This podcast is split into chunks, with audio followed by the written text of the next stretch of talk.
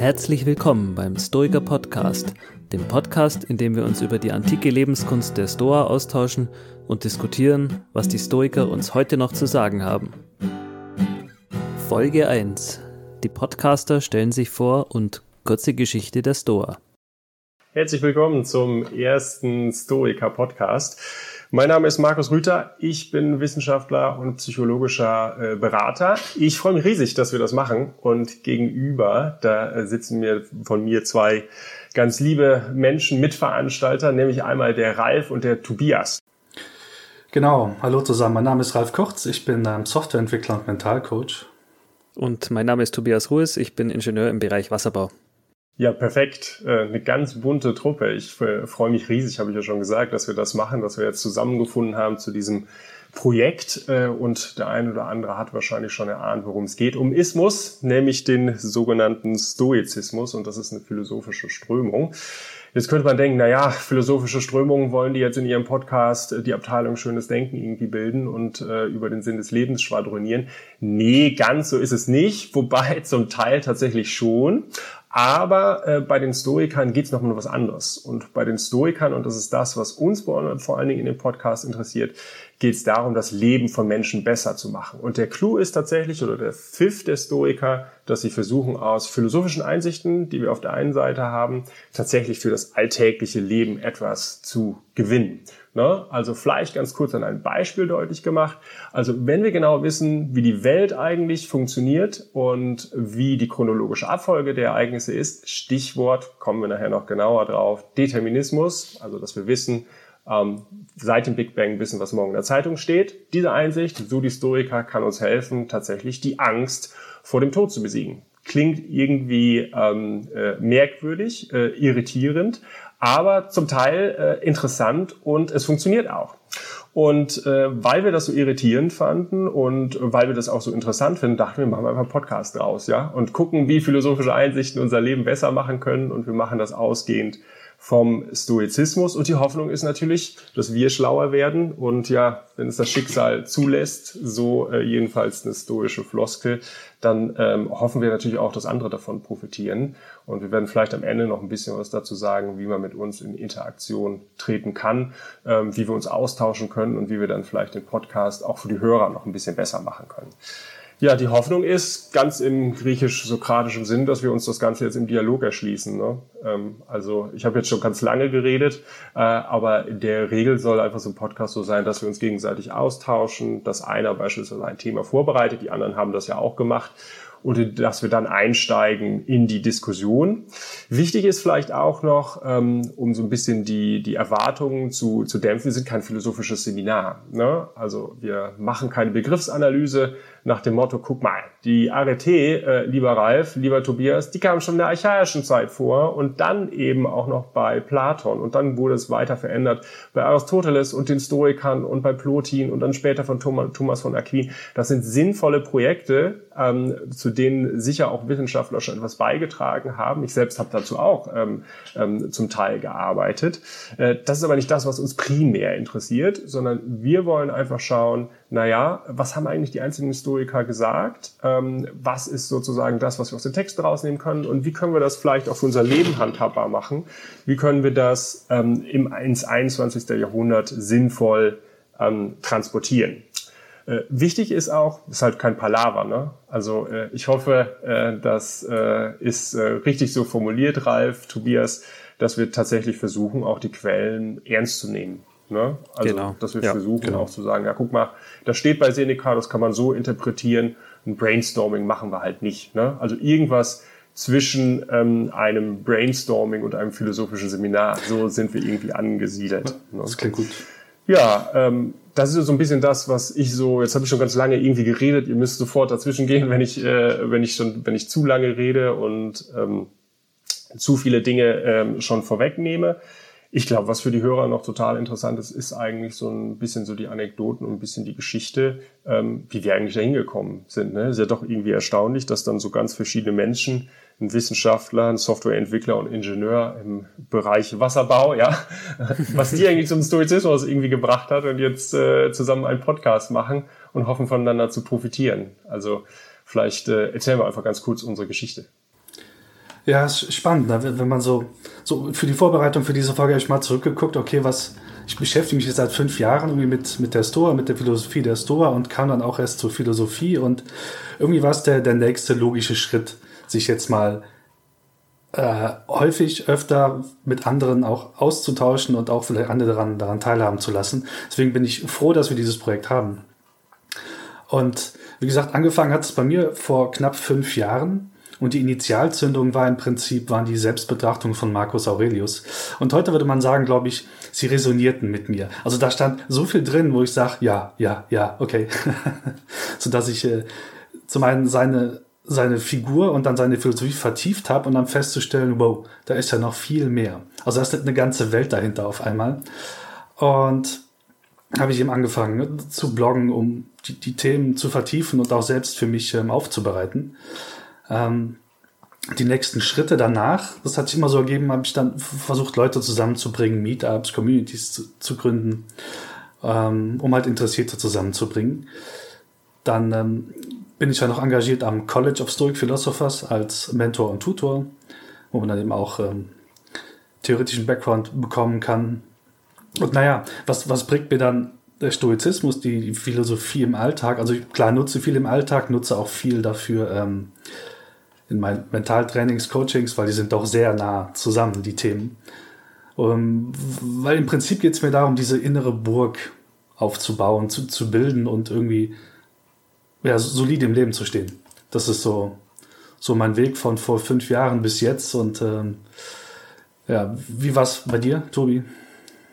Ja, also bei mir ging es eigentlich auch ähnlich los. Also ich bin schon seit einigen Jahren dabei, die Fragen des Alltags mit Ratgeberliteratur zu beantworten, so aus dem Bereich Psychologie, äh, Self-Help, Self-Improvement, wie es heutzutage genannt wird. Und habe mich da vorgearbeitet, bin da, was das betrifft, eine ziemliche Leseratte, also habe da schon hunderte von Büchern gelesen und irgendwie bin ich dann auch bei den Stoikern gelandet. Das lässt sich gar nicht vermeiden, wenn man sich mit dem Thema Persönlichkeitsentwicklung befasst und äh, bin da bei den Stoikern gelandet und habe gemerkt, Mensch, die, die Techniken, die die damals vor 2000 Jahren entwickelt haben, die tauchen heute in diesen ganzen Ratgebern auch immer wieder auf. Ähm, und ich bin dann eben bis zur Quelle vorgedrungen und bin dann an der Quelle hängen geblieben und beschäftige mich jetzt auch seit, seit zwei Jahren dann intensiv mit dem Thema Stoizismus und irgendwann dich kontaktiert, der die Leute so ein bisschen zusammengetrommelt hat und so bin ich bei diesem Podcast gelandet. Also ich komme würde mal mich bezeichnen, aus der praxisbezogenen Ecke. Es gibt jetzt sicher einige, die besseres Theoriewissen haben zu dem Thema Stoizismus, aber ich sehe mich eher als Anwender, komme aus der Praxis und kann da meinen Teil beitragen.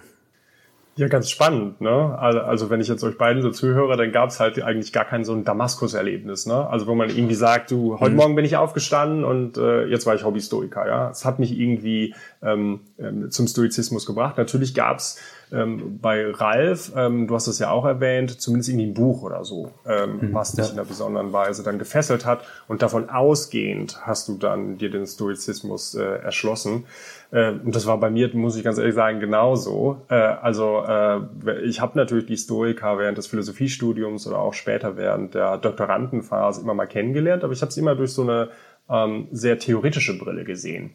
Das heißt, was mich im Wesentlichen interessiert hat, war, naja, ist der Determinismus, den Sie vorschlagen. Ne? Also die, eine Theorie darüber, wie die Chronologie und Abfolge der Ereignisse funktioniert, ist die wahr oder nicht? Ist die stoische Vorstellung äh, über den freien Willen irgendwie plausibel oder ist die eben nicht plausibel? Wie sieht es eigentlich aus mit der Theorie des guten Lebens und so?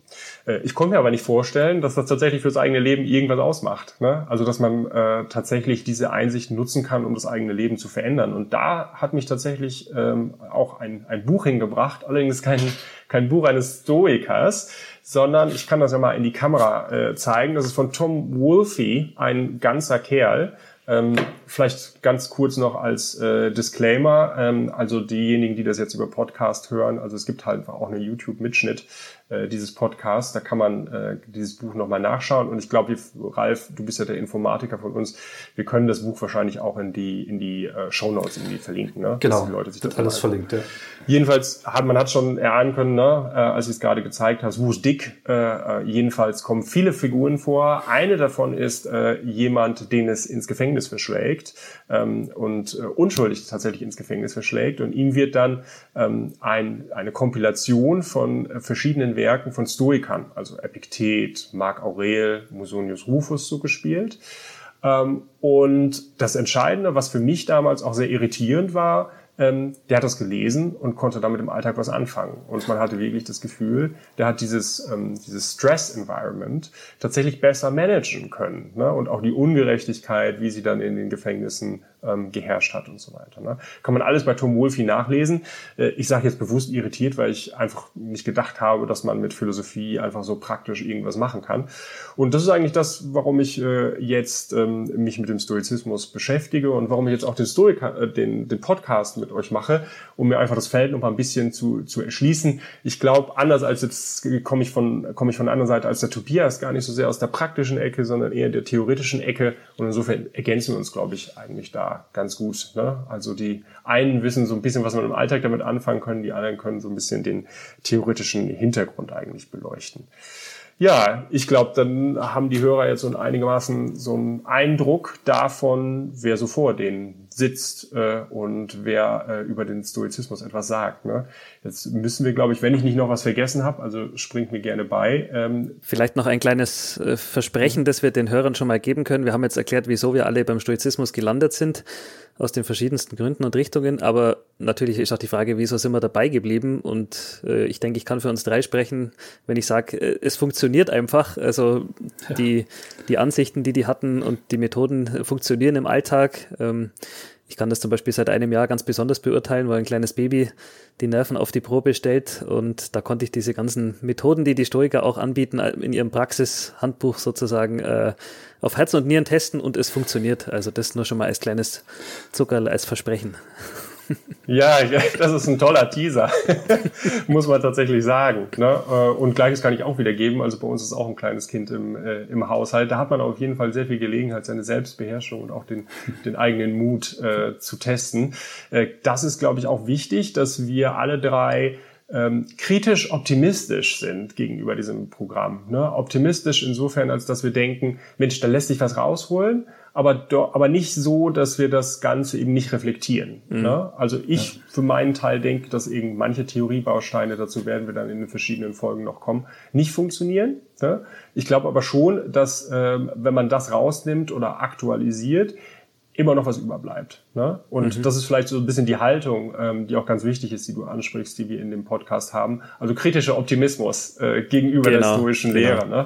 Sehr schön. Und jetzt wollen wir mal hören, äh, was die oder wer eigentlich die Stoiker sind. So ein bisschen über Geschichte, Kontexte und die, die Grundsätze der Stoiker.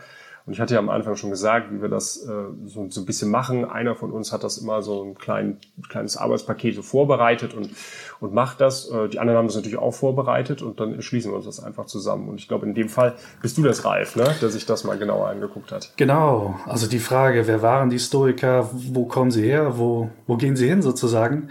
Ähm ist eine interessante, also viel, viele interessante Geschichten, aber ich versuche jetzt was im, ich sag mal, im Schnelldurchlauf in der Zusammenfassung zu machen, sodass ähm, die Hörer auch wissen, okay, ach, das ist ein Stoiker, den habe ich schon mal gehört. Und einige andere werde ich dann ähm, auch überspringen. Aber ich denke, den einen oder anderen werden wir auch in zukünftigen Folgen ein wenig mehr Leben einhauchen, als wir, wie es quasi äh, jetzt bekommt. Ähm, ganz spannend ist eigentlich die Geschichte, wie, wie das angefangen hat, dass der Gründer damals in Athen überhaupt gestrandet ist. Also man sagt, es war Schiffbruch und ähm, er ist dann in so einen Bücherladen reingegangen in Athen und hat ein Buch von einem Philosophen in der Hand gehabt und hat dann den Buchhändler gefragt, so sag mal, wo finde ich eigentlich solche Leute? Und dann ging gerade so ein Kyniker vorbei, Krates der Kyniker, dann sagte der Buchhändler, folg einfach dem Mann. So, und damit ist quasi die, die Basis gelegt worden, diese kynische Basis der Stoiker damals, ähm, als der Gründer Zenon von Kition eben dieses diese interessante oder ja, Kette von Ereignissen ähm, losgetreten hat, die sich ja bis heute fortsetzen in gewisser Weise. Ähm, genau, Zenon hat halt die Basis gelegt damals und bei den Kynikern, bei Megarikern und Platonikern gelernt, um dann irgendwann 300 vor unserer Zeitrechnung selbst in dieser Stoa Puikile zu lehren. Das ist ähm, ein öffentlicher Platz gewesen, eine bemalte Säulenhalle, wie es auf, auf Deutsch heißt, und dort hat er seine Philosophie zur Diskussion gestellt. Genau, er war quasi der Gründer und der erste, das erste Schuloberhaupt in gewisser Weise, weil die, die Tradition wurde halt fortgesetzt.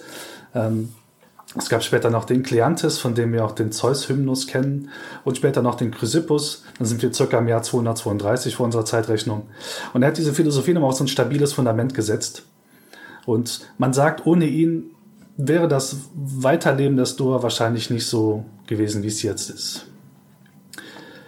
Ja, dann kommt, das war die ältere Stoa. Interessanterweise haben wir von aus dem Bereich nicht allzu viele Überlieferungen. Wir haben viel, was in äh, dem Buch Leben und Lehren der Philosophen von Diogenes Laertios drinsteht, über Zenon und Chrysippus, meine ich.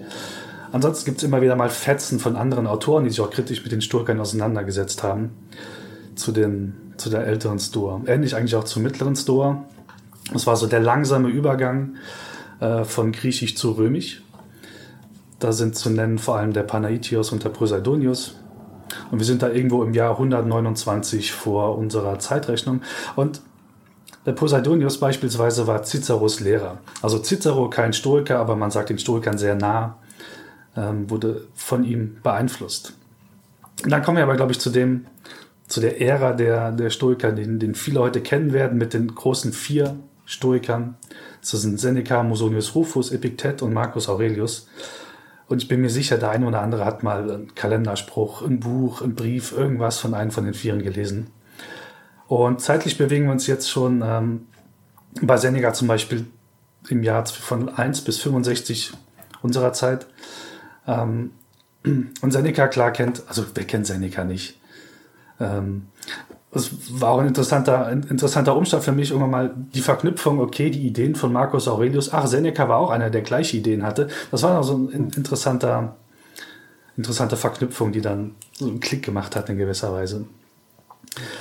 Ja, Musonius Rufus, von ihm haben wir, also wir haben von den Römern wesentlich mehr erhalten, von den Stoikern zum Glück. Also Seneca hat seine Briefe ähm, und andere Werke und Trostschriften und Abhandlungen sind uns überliefert. Von Musonius Rufus haben wir auch äh, einige Lehrbriefe oder ja, Lehrbriefe in gewisser Weise, auch wenn er sie nicht selbst geschrieben hat. Dann kommt Epiktet, ganz klar, einer der, ja, manche sagen Shooting Stars, es ähm, er hat selbst nicht viel geschrieben, aber sein Schüler Arian hat uns einiges hinterlassen, was sehr spannend zu lesen ist, weil sein Stil zu lehren doch sehr besonders war. Sagen wir es mal so. Also da, da muss ich natürlich einmal als kritischer Philosoph natürlich einhaken. Ne? Also weil du gerade sagst, äh, ja. einer seiner Schüler hat irgendwie geschrieben, ne? man kann sich irgendwie gut vorstellen, wie das halt dann in so einer Vorlesung läuft. Ne? Also jemand erzählt irgendetwas oder es gibt halt vielleicht sogar noch einen irgendwie Dialog ne? und dann schreibt halt jemand mit. Und äh, dann ist es ganz häufig so, dass man sich vielleicht auch als Lehrer, also ich kann das selber vielleicht auch ein bisschen, bisschen nachvollziehen, nicht ganz wirklich richtig getroffen fühlt. Ne? Ähm, deshalb muss man, glaube ich, einfach die, die Schriften ähm, mit mit, mit Vorsicht genießen, was da drin mhm. steht. Insbesondere das Enchiridion, also das Handbuch oder dann auch die, die Unterreder, Unterredung, ne? die, die Diskurse. Das vielleicht einfach nochmal zur, zur quellenkritischen Einordnung. Ne? Ja, super, genau. Ja. Weil du gerade gesagt hast, Epiktet hat einen besonderen Stil. Ich habe neulich gehört, äh, dass er so ein bisschen, wurde er bezeichnet wie so ein Zen-Master oder, oder so ein, in den japanischen Kung-Fu-Filmen, der mit seinem Stecken nebendran steht äh, und, und da eher so einen radikalen Stil hat. So hätte ich ihn auch in der Art vorgestellt, ja. ja. Er, hätte ihn zwar, er hätte ihn zwar nur als zu, zu Gestik benutzt, und, ähm, aber ja, schon sehr, sehr ja. streng und direkt. Ja, finde ich auch. Also gerade wenn man die Unterredungen sich nochmal anschaut, ja. ähm, also da gibt es, ähm, soweit mir bekannt ist, nur eine Kröner-Übersetzung im, im Deutschen, die auch schon so ein bisschen älter ist, aber die englische Übersetzung ähm, der, der Unterredung ist, glaube ich, sehr gut und sehr brauchbar. Und da hat man immer das Gefühl, Epictetus ist so pushy, ne? Also so straightforward. Ja. Also der redet halt nicht um den heißen Brei herum, sondern sagt einfach hier, heads up, das hast du falsch gemacht, das musst du anders machen, du hast Angst, mach folgende drei Dinge, mhm. alles gut. Ne? Und das spiegelt, glaube ich, auch so ein bisschen einfach die, die stoische Weise vor, wie man auf Probleme zugeht. Ne? Also die, die Stoiker, die waren ja, wie man heute so sagen will, einfach sehr lakonisch. Ne? Also sie haben halt nicht um den heißen Brei rumgeredet, kurz zur Einordnung, Lakonien ist einfach ein, ähm, ein, ein Landstrich, äh, in dem auch Sparta gelebt hat. Ne? Also viele kennen ja noch die, die Spartaner und die haben sich jetzt nicht durch ähm, ähm, filigrane Rhetorik ausgezeichnet, sondern die waren halt Männer der Handlung und haben halt sehr äh, gerade herausgesagt, was sie irgendwie bewegt. Und so ein bisschen ist das bei Epiktet auch, hat man das Gefühl. Ne? Also dieser mhm. lakonische Stil, keine wenig Schnörkel, wenig Rhetorik. Ähm, ich bringe das jetzt mal auf den Punkt für, für euch in mhm. kurzen Sätzen. Ne? Und ich habe das sehr wohltuend, also sehr wohltuend häufig empfunden. Ich weiß nicht, wie es euch geht. Doch, ja. Mag ich auch gern den Stil. Ja. War wohl auch ein, ein Riesenvorbild dadurch auch für andere, einfach wegen, wegen, wegen dieser Art. Ne? Also, ja. Auch heute noch. Ja, die Texte werden vor allen Dingen auch kürzer. Ja, das stimmt. ja, heißer Brei hat man sonst auch genug. Das ist dann echt angenehm zu lesen. Ja. ja. Ja, eine Sache, die du äh, gerade noch hattest, die mir auch eingefallen ist zu, zu Xenon, das fand ich immer total spannend, mhm. ähm, dass du das, wie du das aufbereitet hast und wie du das äh, erklärt hast, nämlich, dass er einfach jemanden gesehen hat und gesagt, so will ich auch sein. Ne? Mhm. Und äh, ich glaube, das ist aber auch total paradigmatisch für Stoiker äh, und insbesondere für die Zeit da. Also, ähm, dass sich Leute einfach andere angeguckt haben, Vorbilder, und äh, sich gesagt haben, finde ich total beeindruckend, so wie mhm. der ist. Ne? Also mhm. so wie Marc Aurel, so möchte, der ist ein charismatischer Typ, dem, so will ich auch sein. Und das spiegelt, glaube ich, so ein bisschen die Lebenskunst auch wieder und das, was ähm, so in dieser philosophischen Strömung des Stoizismus enthalten ist, dass man tatsächlich versucht, einfach von Vorbildern auch zu lernen. Und da kommen wir vielleicht in einer anderen Folge auch noch äh, dazu. Es gibt tatsächlich einfach eine Übung auch dazu, ähm, die man nutzen kann, um von Vorbildern zu lernen und die eben auch präsent zu haben und im Alltag das auch anwendbar zu machen. Ne? Also fand ich irgendwie eine ganz spannende Geschichte, die mich nochmal daran erinnert hat. Mhm. Ja, stimmt. Er hat auch, er hat auch circa elf oder zwölf Jahre gebraucht von, von der Lehre, bis er tatsächlich selbst angefangen hat zu, zu lehren. Also mhm. hat sich Zeit gelassen, das zu studieren. Ja, spannend. Ja. Der, ich glaube, der, der, der, Vertreter, der, also um nochmal zurückzukommen zu, zu der Einteilung der, der Stoa, der, der Historie, der Geschichte der Person, ähm, Marcus Aurelius. Also ne, so die Initialzündung für mich, für viele andere dann, dann auch, sich damit auseinanderzusetzen, war so die letzte große Figur in der Antike, die nochmal was schriftlich hinterlassen hat für uns. Das war dann, also gestorben ist er im Jahr 180 und er feiert jetzt auch sozusagen, oder die Community feiert jetzt auch seinen 1900. 1900. Geburtstag oder sowas. Genau. Genau. Dieses Jahr. Äh, Gibt es hier und da kleine, kleine Community-Partys, sage ich jetzt mal. Ganz schön zu sehen. Hm. Ja, und dann war so eine Zeit, wo, naja, immer wieder ein kurzes Ausflammen der Stoiker und der Ideen und Aufbereitung und, aber es kam nicht wirklich was substanziell Neues hinzu. Vielleicht könnte man sagen, dass, ähm, dass es eine, eine neue Stoa gibt in gewisser Weise. Und das ist quasi die Community. Also so, so Leute wie wir, also Leute wie, wie da draußen, wenn man Stoa, Stoizismus, Stoizismus googelt, da sind sehr viele Menschen, die sich wieder damit auseinandersetzen, neue Ideen, Aspekte mit reinbringen und vielleicht ist das so ein, ein neues Aufflammen einer quasi, ja, die, die neue Stoa sozusagen. Mhm. Das ist ähm, eine spannende Geschichte. Ja, ich glaube, da sind wir jetzt schon, äh, schon weiter und müssen ein bisschen was zu den Inhalten sagen, oder? Ja. ja, das wäre natürlich nicht schlecht. Also wenn wir jetzt wissen ungefähr, welche Namen damit irgendwie verbunden mhm. sind, das ist natürlich immer so ein bisschen, äh, dass man sich relativ wenig darunter vorstellen kann. Und für diejenigen, für die das irgendwie neu ist, da kommen irgendwie Namen ins Spiel und so. Äh, da kann ich einfach nochmal an den hermeneutischen Zirkel erinnern. Ne? Äh, also wenn man äh, so unsere Hoffnung, ein paar Folgen von uns gehört hat und die Namen kommen immer wieder und vielleicht auch irgendwie die Thesen, wenn man dann nochmal diese erste Folge hört und sich irgendwie diese geschichtlichen Abriss anhört, dann gibt es, glaube ich, noch viel mehr Sinn, äh, als es jetzt schon irgendwie Sinn ergibt und so. Ne? Äh, ein wichtiger Aspekt, äh, glaube ich, den wir ähm, noch nennen sollten äh, zum Abschluss der Folge, ähm, ist vor allen Dingen das Lebenskunstmodell der Stoiker. Ne? Also ich habe, glaube ich, mehrmals schon betont, dass irgendwie Stoiker äh, eine andere Art von Philosophie betreiben als das, was wir normalerweise unter Philosophie verstehen. Ne?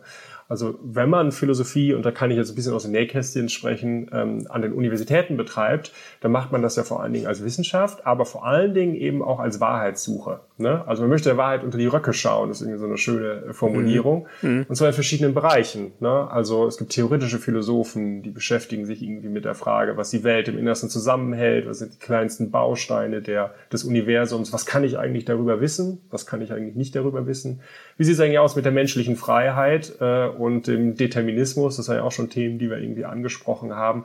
Gibt es eigentlich einen Gott und Unsterblichkeit der, der Seele? Äh, man auch Fragen, die zum Beispiel so Leute wie Immanuel Kant äh, in der Kritik der reinen Vernunft herumgetrieben haben.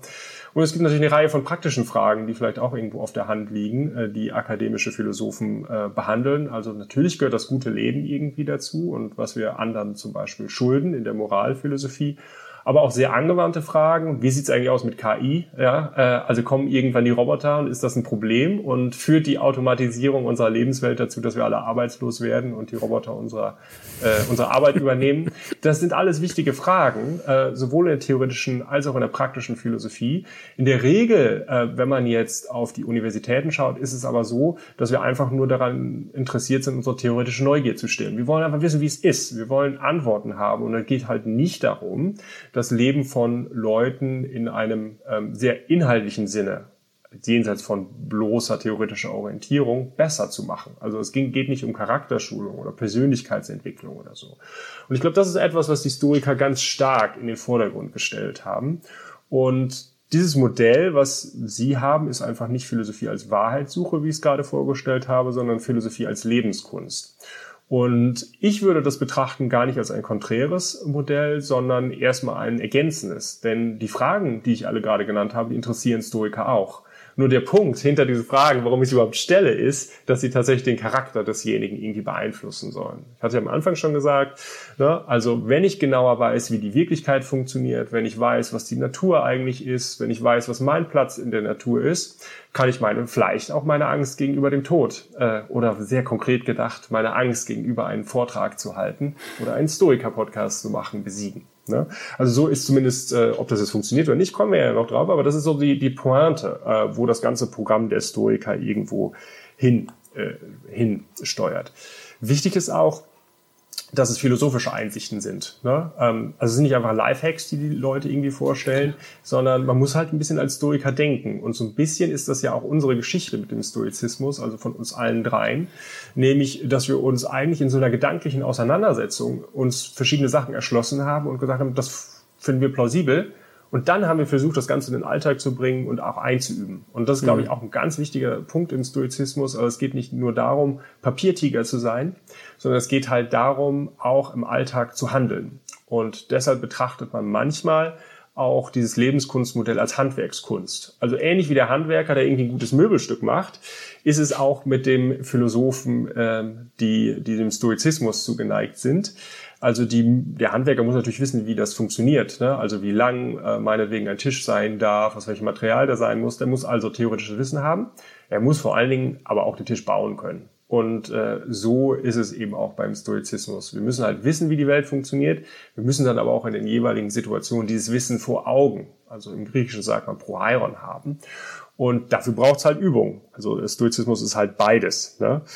Und wichtig ist, glaube ich, für die, für die Stoiker äh, auch, ähm, und das ist, glaube ich, paradigmatisch für die Stoiker überhaupt, also kommen wir vielleicht auch noch darauf in einer der nächsten Folgen. Es gibt ja noch andere Lebenskunstschulen, also Stoiker sind nicht die einzigen, die uns sowas anbieten. Äh, für die ist aber total zentral, dass wir auf unsere Tugenden ähm, nämlich auf unseren Charakter schauen. Das ist das Einzige, was zählt. Also um mehr müssen wir uns echt nicht kümmern. Klingt total einfach, ist aber total schwierig. äh, man sagt halt dann, ja, Historiker vertreten halt eine Form von, von Tugendethik. Also es geht letztendlich in der Bewertung unseres Lebens, wenn wir drauf gucken, wie sollen wir eigentlich unser Leben führen, immer um den eigenen Charakter, um ein bestimmter Typ, ein bestimmter Mensch zu sein, weniger darum, was wir eigentlich gemacht haben, oder ob wir zum Beispiel damit Erfolg hatten im Leben.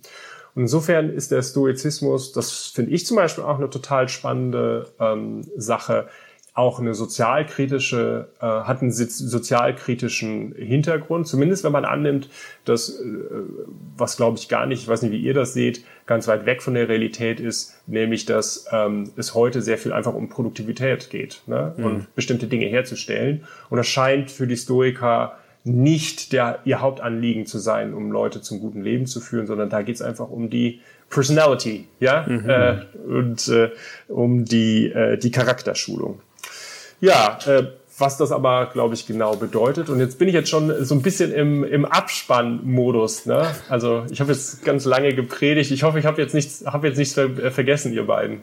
Nee, ich, ich finde es eigentlich gut. Wir haben nämlich jetzt das so ein bisschen angeteased. Äh das Versprechen des Stoizismus, ja, gutes Leben. Aber was das so wirklich heißt, äh, haben wir jetzt noch nicht erklärt. Genauso die Kernthese, irgendwie nur der Charakter zählt. Aber auch was das heißt, äh, lassen wir jetzt natürlich noch offen. Wir enden natürlich mit einem Cliffhanger, das ist klar. Hm. Das, genau. äh, dafür gibt es ja dann die Folge 2. Ja, genau, so soll es ja auch sein. ja, also, äh, dass die Leute tatsächlich auch die zweite, zweite Folge hören. Ne? Und äh, da bin ich jetzt auf jeden Fall auch schon ganz, äh, ganz gespannt. Äh, Wenn es jetzt zu der ersten Folge, das habe ich mir jetzt auch noch, oder das ist ja auch noch aufgeschrieben äh, in unseren Vorbereitungen, ähm, wenn jemand Anregungen, Hinweise, Lob, Kritik äh, oder sonst irgendetwas hat, dann kann er sich, glaube ich, an uns wenden. Äh, ich weiß gar nicht, haben wir eine eigene E-Mail-Adresse oder? Steht dann in den Show Notes alles, ja. Kommt alles. Ah, okay. genau, also wir sind noch im Aufbau, ja, ist Work in Progress. Äh, nichtsdestotrotz, wenn man uns erreichen will, kann man uns erreichen. Genau. Ja. So, und damit sind wir jetzt, glaube ich, am Ende der ersten Folge. Jetzt habe ich riesig gefreut. Das war ein wirklich schöner Auftakt. Super, und jetzt ja. bin ich ganz, äh, ganz äh, begeistert und äh, hoffe, dass wir in der zweiten Folge dem Ganzen noch ein bisschen mehr Substanz geben, indem wir dann über die Tugenden äh, sprechen und darüber, was die Historiker dann eigentlich wirklich inhaltlich äh, gesagt haben. Das war ein schöner Teaser zum Schluss. Also, ja, ich würde sagen, von meiner Seite heiter bleiben und bis zum nächsten Mal. Ja, bis dann. Ciao. Ciao, ciao.